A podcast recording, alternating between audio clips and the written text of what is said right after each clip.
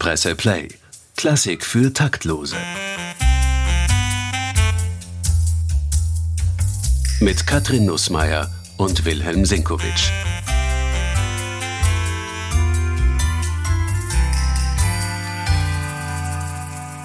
Unregelmäßig, schief, bizarr, missraten, absonderlich, übel geformt oder sogar warzig. Wovon spreche ich da wohl, lieber Willi? Hast du eine Idee, worauf sich diese Attribute beziehen? Ja, liebe Katrin, ich habe deshalb eine Idee, weil wir uns vorher ausgemacht hatten, dass wir heute von der Barockmusik sprechen wollen. Also es war jetzt ganz leicht, sonst wäre ich nie auf die Idee gekommen, das gebe ich gern zu.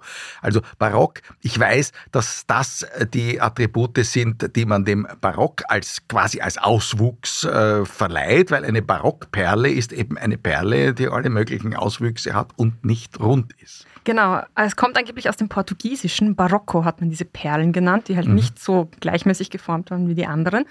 Und ja, und dann hat man den Barock eine ganze Epoche auch so genannt. Ähm, lässt sich das denn, wenn wir jetzt von der Musik sprechen hier in diesem Podcast, lässt sich diese Unregelmäßigkeit, dieses schiefe, bizarre, missratene denn auf die Musik umlegen?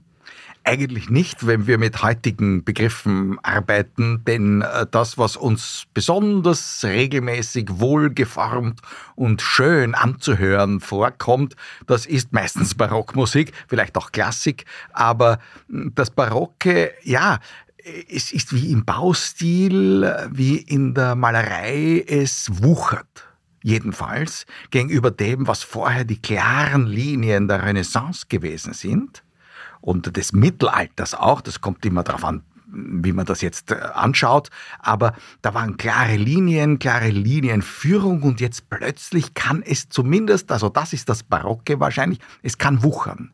Die Fantasie kann wuchern und plötzlich haben wir Musik, äh, die mit vielen Ornamenten daherkommt, die groß aufrauscht und das war ja vorher alles nicht der Fall. Das ist einfach ein ganz anderes Lebensgefühl, das da spricht und das ist eben dann Barock.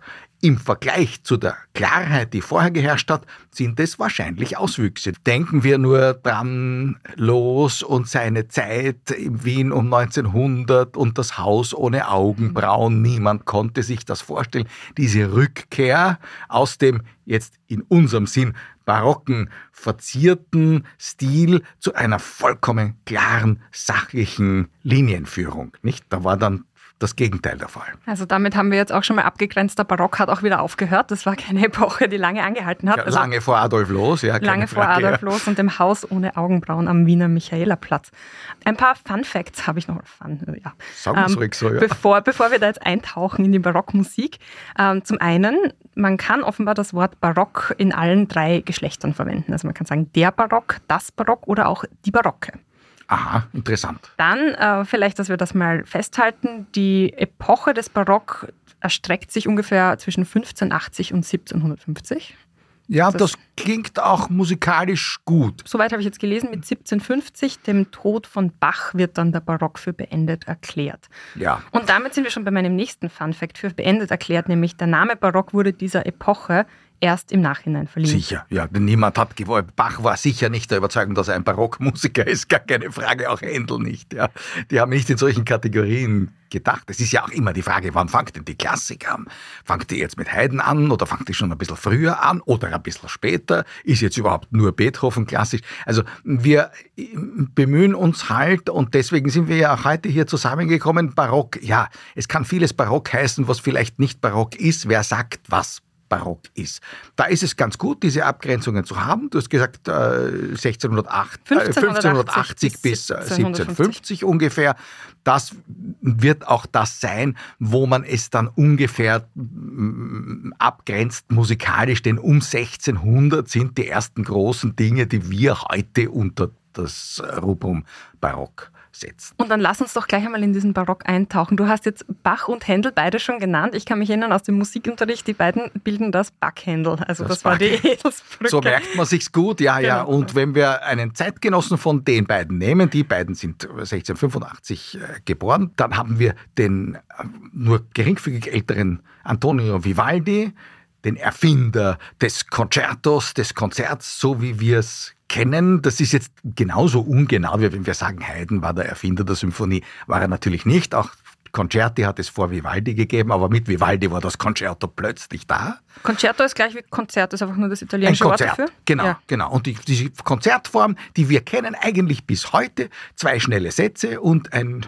äh, melodiöser, langsamer Mittelsatz, das ist ein klassisches Konzert, ein Concerto. Vivaldi, von dem Stravinsky einmal gesagt hat, er hat 700 Mal dasselbe Konzert komponiert, hat diese Form, insofern 700 Mal dasselbe, zur höheren Ehre erhoben. Das war dann ein Konzert. Zum Beispiel auch so selbstverständlich, dass Bach etliche Vivaldi-Konzerti abgeschrieben, für sich verwendet hat und auch arrangiert hat. Und wenn man jetzt eine ganz einfache Frage stellen möchte, wie erkenne ich Barockmusik? Ja, das wäre meine Frage nämlich. Wenn also du das reden wissen wir nicht willst, nur von der Form, sondern Ja. auch von dieser sinnlichen Ja, Ebene. dann- Woran kann ich das festmachen? Wie kann ich beim Hören erkennen, das ist Barock? äh, an einem ganz simplen Beispiel, wenn Musik erklingt, bei der mindestens ein Cembalo mitspielt, das ist dieses äh, Klavier, wo die Saiten gezupft werden, dann ist es mit größter Sicherheit Barockmusik. Und wenn wir schon dabei waren, dass Bach Vivaldi bearbeitet hat, er hat zum Beispiel ein Konzert, das Vivaldi für vier Violinen und Streicher komponiert hat, für vier Cembali und Streicher gesetzt. Und da hört man die Cembali dann ganz deutlich.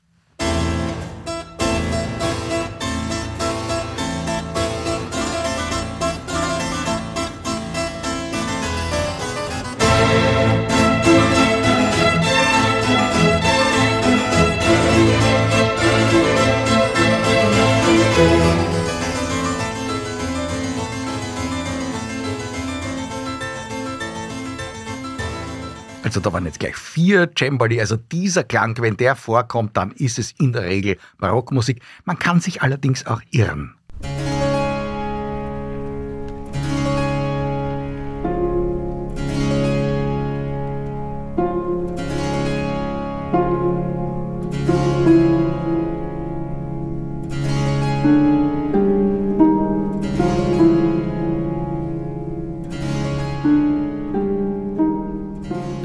Auch diesen Cembalo-Klang. Das ist allerdings von Franck Martin und ungefähr 200 Jahre später. Denn die Komponisten im 20. Jahrhundert haben dann als Rückgriff gern ein Cembalo verwendet. Nur hier hört man es ja gleich an den Harmonien. Das kann nicht barock sein. Also in der Regel, wenn es so scheppert, dann äh, ist es, dann ist es barock. Gut, das heißt, das Cembalo ist schon mal ein guter Hinweis, aber nicht das äh, ausschließende Kriterium. Und dieses, dieses scheppernde, ähm, schwingende Seitengeräusch, das kann man dann eigentlich mit Barock assoziieren. Aber wenn das eben nicht reicht, worauf müssen wir noch hören? Du hast ja vorher schon erwähnt, Barock hat was mit Pompösem zu tun und mit Bombast und mit ausufernden Gefühlen. ja, ausufernden Gefühlen. Sagen wir mal so, dass der, die Barock äh, ist ein Stil, der geboren ist aus der Subjektivierung. Was vorher in der Musikgeschichte oder überhaupt in der Kunstgeschichte gewesen ist, war ja zu 90 Prozent äh, geistliche Musik und wie schon gesagt sehr geradlinig komponiert, oft ungeheuer komplex mit Überlagerungen von selbstständigen Einzelstimmen. Das ist höchstes Kunsthandwerk und jedenfalls nicht zur Unterhaltung bestimmt. So viel kann man sagen. In der Regel zur höheren Ehre Gottes. Natürlich gibt's da auch weltliche Musik, die klingt aber dann sehr ähnlich und ist auch hochkomplex. Das ist Musik für Kenner, die imstande sind, wahrzunehmen, was da an Kunstfertigkeit drinnen steckt. Also für die höheren Stände, im Wesentlichen damals für die Adelsgesellschaft. Und auch da weiß Gott nicht für alle. Im Barock jetzt plötzlich beginnt die Kunst, vor allem die Musik, subjektiv zu werden und es spricht das Subjekt zu uns. Das ist auch der Grund, warum just mit den von dir genannten Grenzen, also um 1600, plötzlich eine Kunstform erfunden wird, die vorher eigentlich undenkbar war, nämlich die Oper. Und in der Oper steht plötzlich der singende oder eigentlich zu uns sprechende, von seinen Leidenschaften und Leiden sprechende Mensch, das Individuum da, das uns so anredet, dass wir sagen können, ja, diese Gefühle, die kenne ich auch, die habe ich auch. Also spricht Subjekt zu Subjekt. Das ist vorher vollkommen undenkbar. Also eine totale Subjektivierung. Und wir haben dann im Barock die ersten großen Opern, die wir heute noch kennen, stammen von Claudio Monteverdi.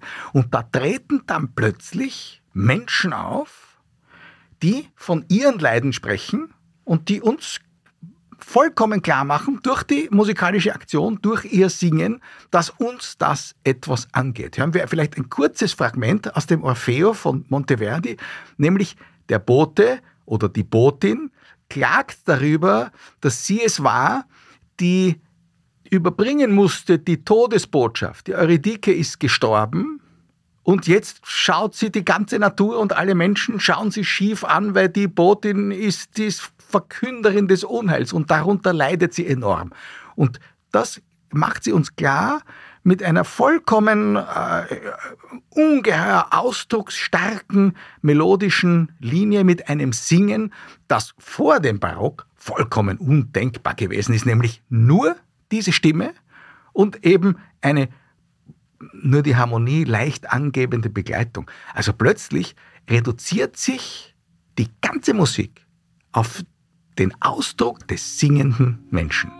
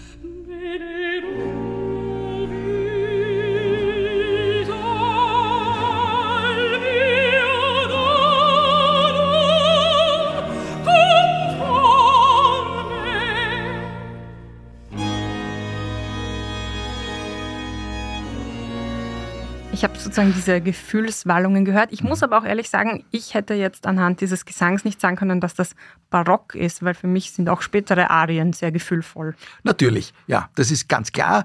Man muss sich die Situation vorstellen. Also ich meine, das, was wir jetzt gehört haben, war für die Menschen damals, also kurz nach 1600, das war vollkommen außerordentliches. Das hat es vorher nicht gegeben, dass sich einer auf die Bühne gestellt hat und sich quasi aufgemacht hat. Nur durch die melodische Linie. Natürlich ist das im Prinzip dasselbe, stilistisch dann schon ein bisschen anders, aber doch, was Mozart macht, was Verdi macht, was Wagner macht, dass der einzelne Mensch sich offenbart durch sein Singen. Es wird natürlich, da haben wir das Cembalo drunter liegen und einen Bass und das ist es. Also da ist nur die Singstimme. Es wird immer komplizierter, schon im Hochbarock, dann kommen kommentierende Orchesterstimmen dazu, die das Ganze dann noch ein bisschen illustrieren. Und bei Mozart wird das Orchester schon viel reicher und bei Verdi und in der Romantik, äh, bei Wagner und dann erst recht in der ähm, äh, Moderne des 20. Jahrhunderts ist zuerst einmal die große Orchesteraufwallung und das ist natürlich ein vollkommen anderer Stil, nicht? Also das, okay. das hier im Barock ist es ganz, im Frühbarock vor allem, ist es ganz pur der singende Mensch, Punkt aus. Also auch das ist etwas, woran man den Barock erkennen kann, dass das ganz reduzierte Klänge ja. sind und die einzelnen Instrumente wirklich einzeln hervortreten. Ja, und vor allem natürlich, dass hier etwas ist, was dann später immer weiter ausgeweitet wird. Hier bewegen wir uns in einem harmonisch relativ klar begrenzten Raum. Wenn das in D-Moll ist, das kristallisiert sich damals erst heraus, das, was wir sagen, das ist in C-Dur oder in Fis-Moll, nicht? Ach also so, diese die Tonart. noch keine Namen nein, dafür? Nein, nein, da gab es vorher, sagen wir, also jetzt grob gesprochen, gab es die Kirchentonarten, die ganz anders aufgebaut worden äh, sind und äh, die ganz anders aufgebaut waren und da hatten die Leute auch ein ganz anderes Gefühl für das, was wir heute Tonalität nennen. Hier beginnt die Musik, wo wir relativ klar sagen können, in jedem Moment, das ist jetzt der Grundton. Also hier kommt er wieder zurück zum Grundton. Das bleibt er dann bis hin in die Klassik absolut stilbildend, dass ein Stück, wenn die völlige Entspannung eintritt, wieder in den Grundton zurückkommt. Und der Moment, wo die Spannung entsteht, also wo wir uns entfernen von diesem Grundton, das wird in den folgenden 100, 150 Jahren immer weiter ausgeweitet, bis wir dann aus dem Barock schon ganz draußen sind. Nicht? Und das Prinzip, das im Barock herrscht, unterscheidet sich von dem, das in der nächsten Generation dann in der Klassik herrscht, vor allem dadurch, dass in der Klassik etwas passiert. In der Klassik wird ein Thema aufgestellt, das wird dann möglicherweise durch ein Gegenthema noch einmal in Frage gestellt und dann beginnt eine Diskussion. Und diese Diskussion des einen Themas oder der beiden oder der Themen, die halt da aufgestellt werden zunächst, führt uns harmonisch weiter weg von diesem Grundton. Und wenn die Diskussion beendet ist durch eine Entscheidung, die getroffen worden ist, wer jetzt gewonnen hat, wer Recht bekommen hat, finden wir zurück in die Tonika, in den Grundton. Und dort bleiben wir dann. Dann ist die Diskussion beendet. Das ist etwas, was wir im Barock so nicht haben. Ein normales Concerto bei Bach oder bei Händel hat im ersten Satz ein Thema und das wird nach allen Regeln der Kunst behandelt, immer wieder neu aufgestellt, neu aufgedröselt und dann kann man auch das machen und das machen und das machen und das machen. Bleibt im Wesentlichen immer in der Grundtonart. Heißt das, wenn ich Barock höre, dass das auch ein bisschen was Repetitives hat? Ja. Ja, Schon. ganz sicher. Und darum ist auch die Barockmusik für jemanden, der gern harmonisch relativ simpel gebaute Schlager hat, ist die Barockmusik viel leichter zu rezipieren als jetzt eine, eine kompliziertere Mozart-Arie oder gar ein spätes Streichquartett von Beethoven, wo es harmonisch ganz reich geht und wo man sich oft nicht mehr auskennt, wo der jetzt gerade hinkommt. Das ist ein Labyrinth. Das haben wir bei Bach und Händel sicher noch nicht, sondern da wird nach allen Regeln der Kunst ein Thema möglichst prägnant ausgearbeitet, diskutiert, bis es fertig ist und dann ist Schluss. Ein vollkommen anderes Prinzip als dieses dialogische Prinzip, das dann später die Klassik hervorbringen wird. Okay. Ich finde es total spannend, dass die Grundtonarten, die wir bis heute nutzen und die ja jeden Popsong beherrschen, ja, sind ein in dieser Zeit damals geschaffen worden sind und ja. sich auch gehalten haben. Also da ist jetzt ja. Also die sind eigentlich unbestritten heute. Absolut unbestritten. Bestritten wurden sie von der musikalischen Moderne. Da machen wir dann einmal eine andere Sendung drüber. Nach 1900. Ja, darüber reden der, wir noch. Und darüber haben wir noch viel zu reden. Aber es Aber, ist auf jeden Fall dazu zurückgekehrt. Also irgendwie haben sich alle dann darauf besinnen können, na, die haben Natürlich. schon recht gehabt im Barock mit ihren Tonarten. Natürlich, ja, absolut. Das also ich meine, gerade in der äh, sogenannten Unterhaltungsmusik, also im Pop zum Beispiel, ist vollkommen klar, wenn ein Lied in einer bestimmten Tonart steht, das ist das Einzige, was passieren kann bei einem etwas billigeren Schlager, dass der Refrain am Schluss einen Halbton höher noch einmal gesungen genau. wird. Also da verlassen wir die Tonart dann zur Steigerung, nicht? Also das ist natürlich der pure Kitsch. Das ist es, aber im Wesentlichen steht ein Lied in E-Dur und bleibt dort. Okay. Nicht? Das ist etwas, was so im Barock eigentlich erst erfunden wird.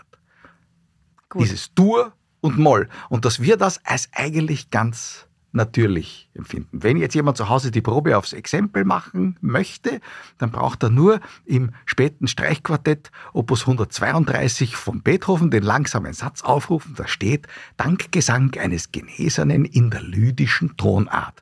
Und wenn man da hineinhört, da verwendet Beethoven eine alte Kirchentonart. Also lydisch ist eine von diesen Kirchentonarten. Genau, da würde man nie dort den Schluss machen, wo Beethoven ihn macht, sondern immer ganz woanders, weil wir hören in unserem Dur-Moll-System einen ganz anderen Ton als Grundton, als der in diesem Modus, wie das heißt, dann eigentlich der Grundton ist. Aber das soll nur jemand als Fleißaufgabe machen, wenn er, wenn er möchte. Wir bleiben halt in der Tonart, genau. wir bleiben beim Barock. Aber man kann sagen, wir sind alle barock geprägt. Unser Gehör ist Absolut. barock geprägt. Demnach. Absolut, ja. Ich will jetzt aber noch genauer wissen, wie ich Barock erkennen kann und wie ich dann wirklich, wenn ich ein Musikstück mhm. höre, definieren kann und also das klar identifizieren kann. Da muss es sich um Barock handeln. Und wir haben davon gesprochen, dass das eine eher reduzierte Komposition mhm. meistens ist. Ähm, in der Recherche ist mir ein Wort untergekommen, nämlich der sogenannte Generalbass. Mhm. Was hat es damit auf sich und hat das auch damit zu tun? Das, ja, das hat sehr viel damit zu tun. Der Generalbass macht möglich das, wir haben es vorher gehört, also die Singstimme singt und drunter sind zwei, drei Instrumente. Das, das ist wirklich ein Bassinstrument und das Cembalo, das berühmte Cembalo. Das Cembalo ist immer das mit dem Basso Continuo, mit dem Generalbass mitlaufende Instrument, das die Harmonien angibt über dem Bass. Das ist die Grundlage, über der sich alles entfaltet. Bass, kurz, Bass heißt das hier ist ein Kontrabass? Kontrabass oder ein Cello oder eine Gambe. Ein Bass kann auch eine Orgel sein natürlich. Also okay. die Unterstimme ist jeweils, also die Unterstimme das Fundament. Mhm. Wir haben es gehört bei dem Ausschnitt aus Orfeo. Der Gesang der Botin spielt sich ab über den Generalbass. Das ist das, wo wir gesagt haben, es ist ganz reduziert. Da singt eine Singstimme, um das geht's. Und damit die quasi nicht aus dem Ton kommt, läuft unten der Generalbass mit und gibt immer sozusagen den Grundton an und das Cembalo gibt dazu ein paar Harmonien. Das ist ja auch ganz dezent in Wirklichkeit, sodass man sich wirklich konzentrieren kann, was macht diese Singstimme. Das ist der Generalbass und der läuft ab 1600, sagen wir jetzt einmal grob gesprochen, immer mit in der ganzen Musik bis hinein in die frühe Klassik. Das ist ohne diesen Generalbass vollkommen undenkbar. Es kann einstimmig sein, es können zwei, drei, vielleicht sogar vier Stimmen, aber immer über dem Generalbass. Und das unterscheidet die Barockmusik auch von der Renaissance-Musik von davor, wo es überhaupt keinen Generalbass, da hat es niemand gegeben, der die Harmonie angegeben hat. Warum? Weil anders gedacht worden ist. Wenn da drei oder vier Stimmen miteinander musiziert haben oder miteinander gesungen haben, dann waren das vier vollkommen voneinander unabhängige Stimmen. Die haben keinen Generalbass gebraucht, die waren sich selbst genug und die wurden, und das ist der berühmte Kontrapunkt, die wurden miteinander verwoben und das ist die eigentliche Kunst des Komponisten, dass er die unabhängigen Stimmen zu einem großen harmonischen Ganzen zusammen weben konnte. Und das ist, das war die Musik. Das waren Einzelstimmen.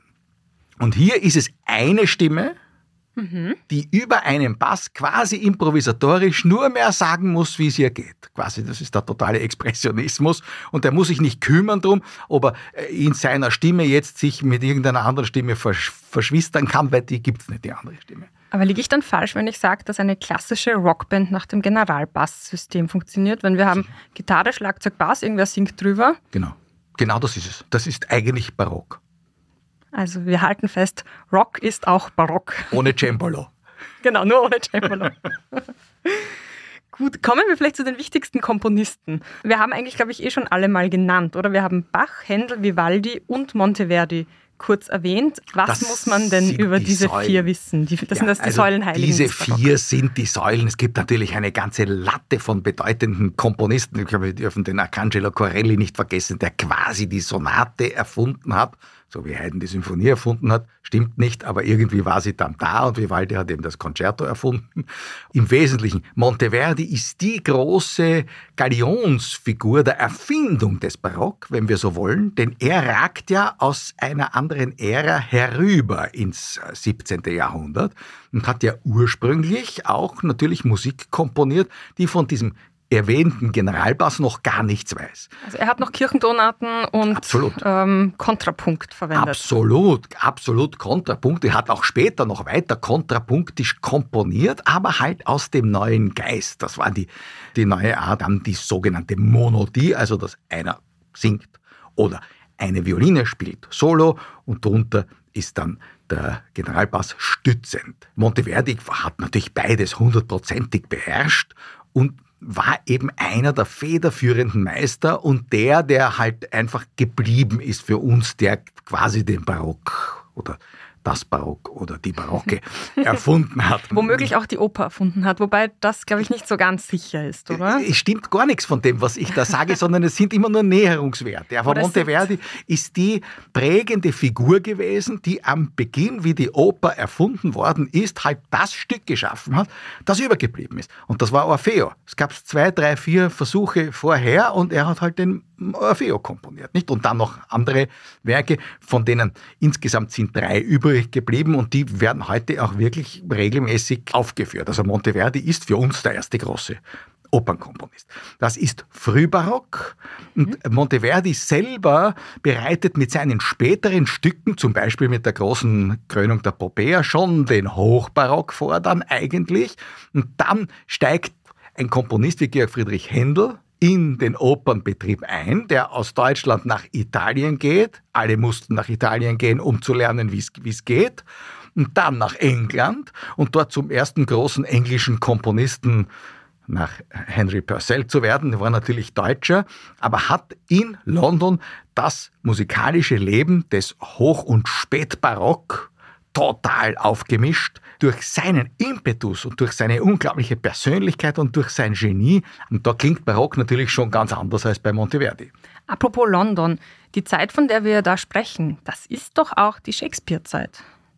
Ich meine, ja, bei Shakespeare müssen wir davon ausgehen, dass er natürlich jetzt zu alt war, um noch ein Barockmeister sein zu können. Aber seine wesentlichen Werke etwas hervorbringen, was in der Theatergeschichte mindestens eine solche Sprengkraft hatte, wie das, was Monteverdi wie die Oper gemacht hat. Insofern, die Sprengkraft des Shakespeare-Theaters ist ebenso wie für die Musikgeschichte die Opernsprengkraft war. Das heißt, die Oper beginnt in der Hochzeit des Shakespeare-Theaters, generiert aber natürlich ganz etwas anderes als dieses chtonische Theater, das Shakespeare gemacht hat und von dem letztlich dann alles ausgeht. Das heißt ja dann später auch in der Theorie, nicht? Der Shakespeare hat euch ganz verdorben, weil der setzt die Szenen nebeneinander. Insofern ist er barock. Es, es wuchert. Und wenn er noch eine Szenerie braucht, dann hat er noch eine Szenerie. Also das stimmt schon. Ja? Also dieser Geist, der da herrscht, ist natürlich barock. Und eines stimmt auch, wenn wir die barocken Instrumente, also Cembalo vielleicht nicht, aber äh, das ist ja auch schwer transportabel in irgendeinen Shakespeare-Wald, aber zum Beispiel die Laute, zu der man äh, Lieder singt, das ist natürlich ein typisches Barockinstrument und die Laute ist auch ein Generalbassinstrument, wie das Cembalo. Also in äh, Monteverdi-Opern haben wir die Shakespeare-Laute, wenn man so will, im Orchester drinnen und die gibt genauso wie das Cembalo die Harmonien an. Also Monteverdi, der Quasi-Erfinder der Oper und Quasi-Erfinder des Barock, zumindest überlieferterweise. Ja. Vivaldi haben wir noch Ja, erwähnt. ist dann natürlich schon deutlich später, nicht? Das sind dann jetzt, das ist jetzt die übernächste Generation, die schon ganz etwas Neues macht aus dem, was sie da vorgefunden hat. Und Vivaldi und Händel sind die beiden großen Opernmeister des Spätbarock, die dann eine ganz üppige und barocke Form der Oper bringen. Da wuchert das dann schon und da wechselt auch die Szene von, von, von, von Nummer zu Nummer. Und das sind dann schon die großen Arien, die es bei Monteverdi so ja nicht gibt. Bei Monteverdi ist ja die Betonung eigentlich des Rezitativs. Rezitativ heißt, einer singt uns möglichst deutlich vor, wie es ihm geht. Das ist ja das, was dann die Rezitative sind ja in den späteren Opern, also gerade in den barocken Opern und in den frühklassischen Opern dann eigentlich das, wo es Fahrt ist, weil da wird zwar die Handlung erzählt, immer zum Cembalo-Gezirpe dazu, nicht? Und dann kommt endlich wieder das Orchester und dann wird eine Arie gesungen. Das ist etwas, das schält sich erst langsam in der Operngeschichte heraus und erlebt seine erste Hochzeit bei Vivaldi und bei Händel. Da werden dann die großen Arien gesungen und das, ist, das steht im Zentrum und da sind dann die Primadonnen und die Kastraten und da ist man dann schon so wie heute zu Anna Netrebko in die Oper gegangen, weil man den Kastraten XY hören wollte und nicht irgendeine neue Oper von Händel, das war dann die Zuwag. Hören wir uns doch irgendwas an, was damals von einem Kastraten gesungen worden wäre und mhm. heute halt nicht mehr.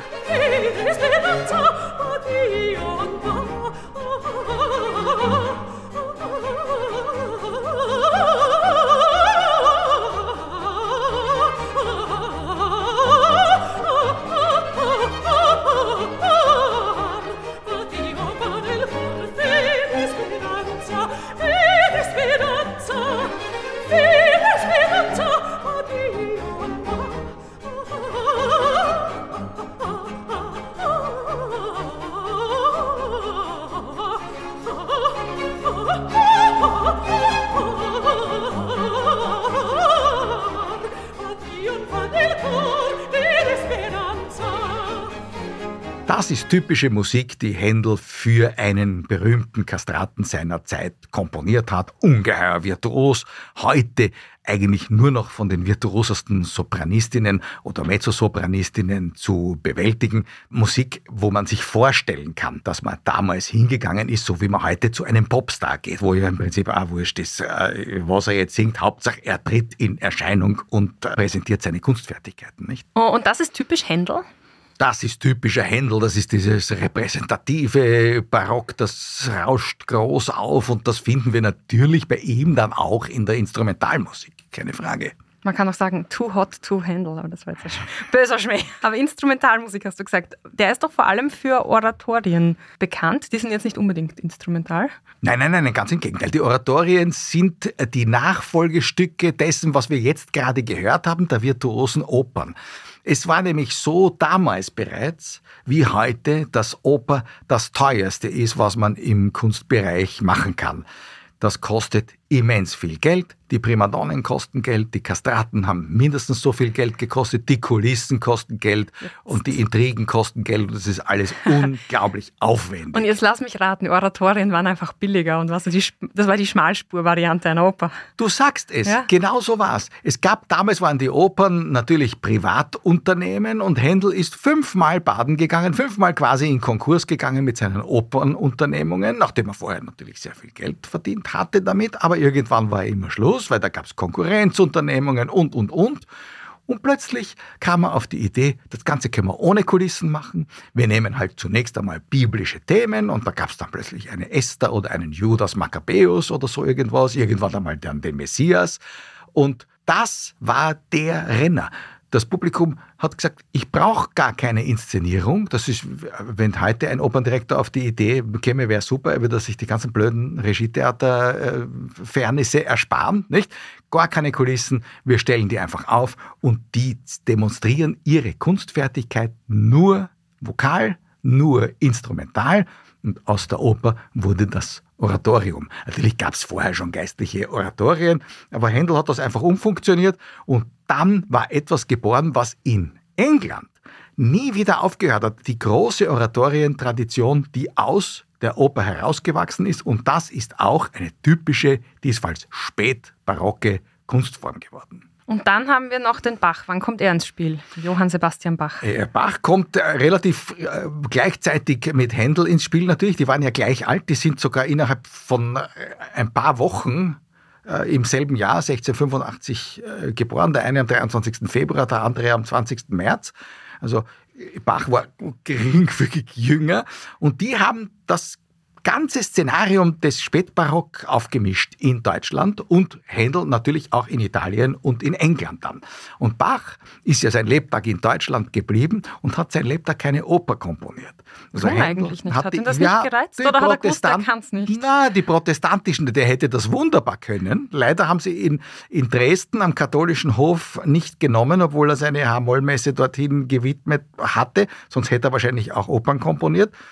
Er hat weltliche Kantaten komponiert, die mindestens so gut sind wie das, was es an weltlichen von Händel gibt. Also er konnte das, er hat das Genre beherrscht, aber er war halt dazu verdammt, sein ganzes Leben Kirchenmusik zu äh, komponieren, Orgelmusik und natürlich weltliche Konzerte, Concerti, so wie eingangs haben wir gespielt das Arrangement des Vivaldi-Konzertos für vier Violinen, hat er für vier Cembali gesetzt. Und das war die Musik, die Bach als Demonstration äh, seiner Unterhaltungskünste im Kaffeehaus in Leipzig mit seinen Kirchenmusikern aufgeführt hat. Also es gibt Unterhaltungsmusik von Bach und die ist nun auch wieder typisch barock. Da können wir zum Beispiel jetzt einmal hören, was so typisch barocke Unterhaltungsmusik war, aus Tanzmusik generiert. Wenn wir hineinhören in eine der Orchestersuiten von Bach, da hören wir eine zündende Gavotte und das war so richtig zum Mitzwingen für die Gäste im Zimmermannschen Kaffeehaus zu Leipzig.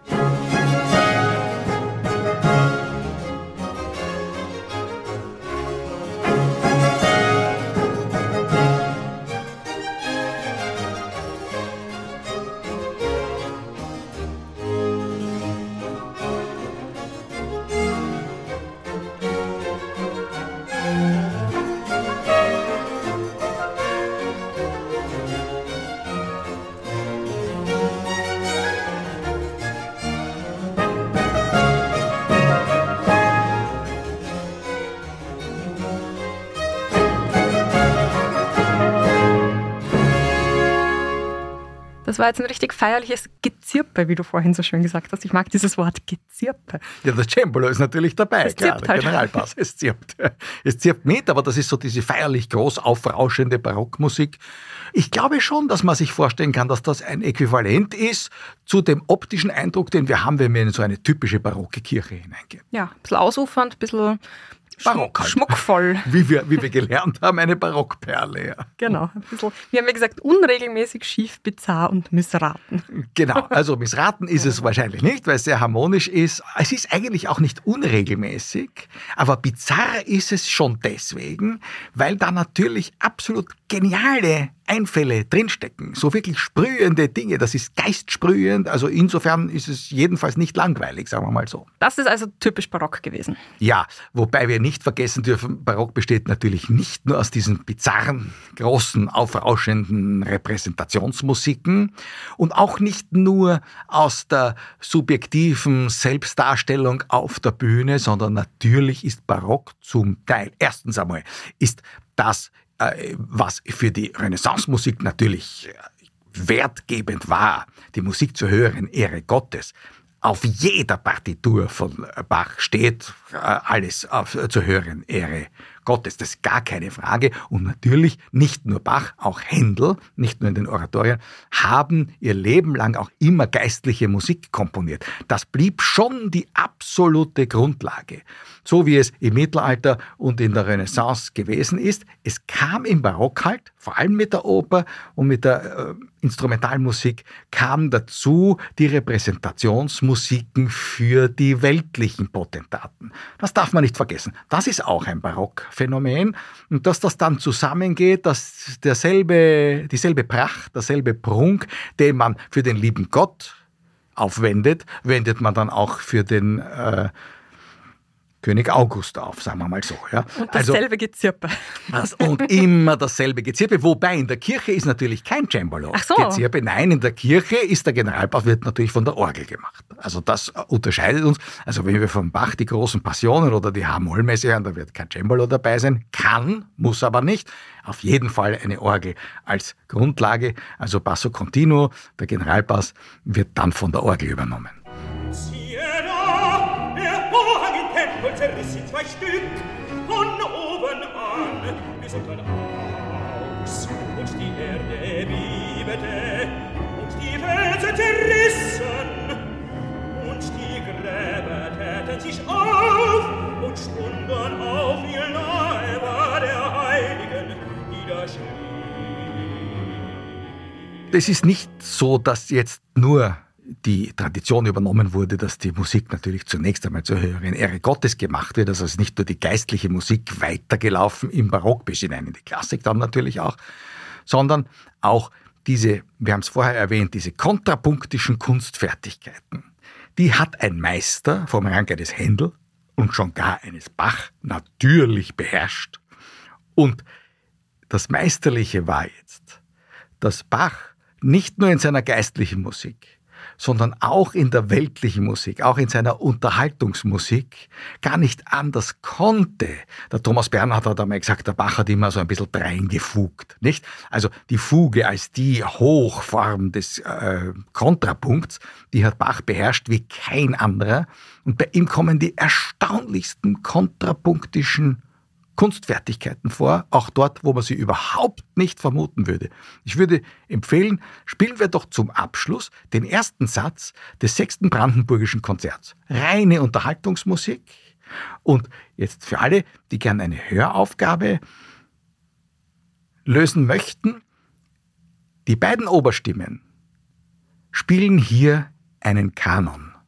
Der erste fängt an, der zweite kommt sofort, so wie wenn wir einen Kanon singen, hinten nach. Nur, die spielen in einem Abstand von vielleicht einer halben Sekunde. Das ist eigentlich technisch unmöglich, aber Bach konnte das. Und wenn man jetzt aufpasst, die Oberstimme und sofort hinten nach kommt dasselbe noch einmal.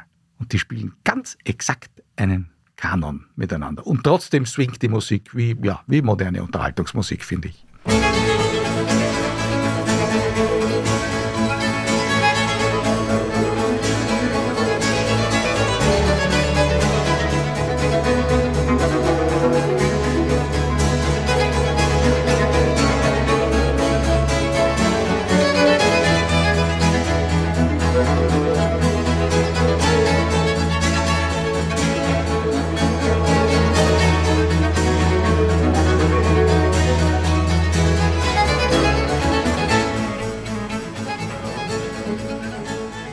Also es kommt reduziert daher, aber ist eigentlich doch ziemlich komplex, wenn man genau reinhört. Absolut, das ja. ist ja das Schöne, dass man kann da mitzwingen und weiß gar nichts, aber es ist ja auch beruhigend zu wissen, dass der, der das geschrieben hat, nicht nur swingende Musik schreiben konnte, sondern auch ein kontrapunktisches Kunststück da hinein verpackt hat, das wirklich jeden Kompositionsstudenten und eigentlich jeden Komponistenkollegen vor Neid erblassen lassen kann. Und damit sind wir schon am Ende dieser Folge über den Barock. Das, was ich jetzt vor allem mitnehme, das war für mich die spannendste Erkenntnis, ist, dass die Tonarten, die wir bis heute verwenden, in dieser Zeit geprägt worden sind. In der nächsten Folge werden wir uns anschauen, wie man diese Tonarten auch komplett aushebeln kann. Ja, das ist uns jetzt gerade eingefallen, weil wir gedacht haben, eigentlich müssten wir das, was wir angekündigt haben, nämlich die Frage, was und wozu gab es die musikalische Moderne und warum hat die alles aufgelöst.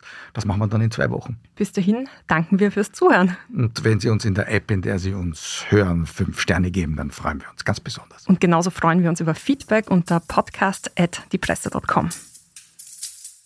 Presse Play. Klassik für Taktlose. Mit Katrin Nussmeier und Wilhelm Sinkowitsch.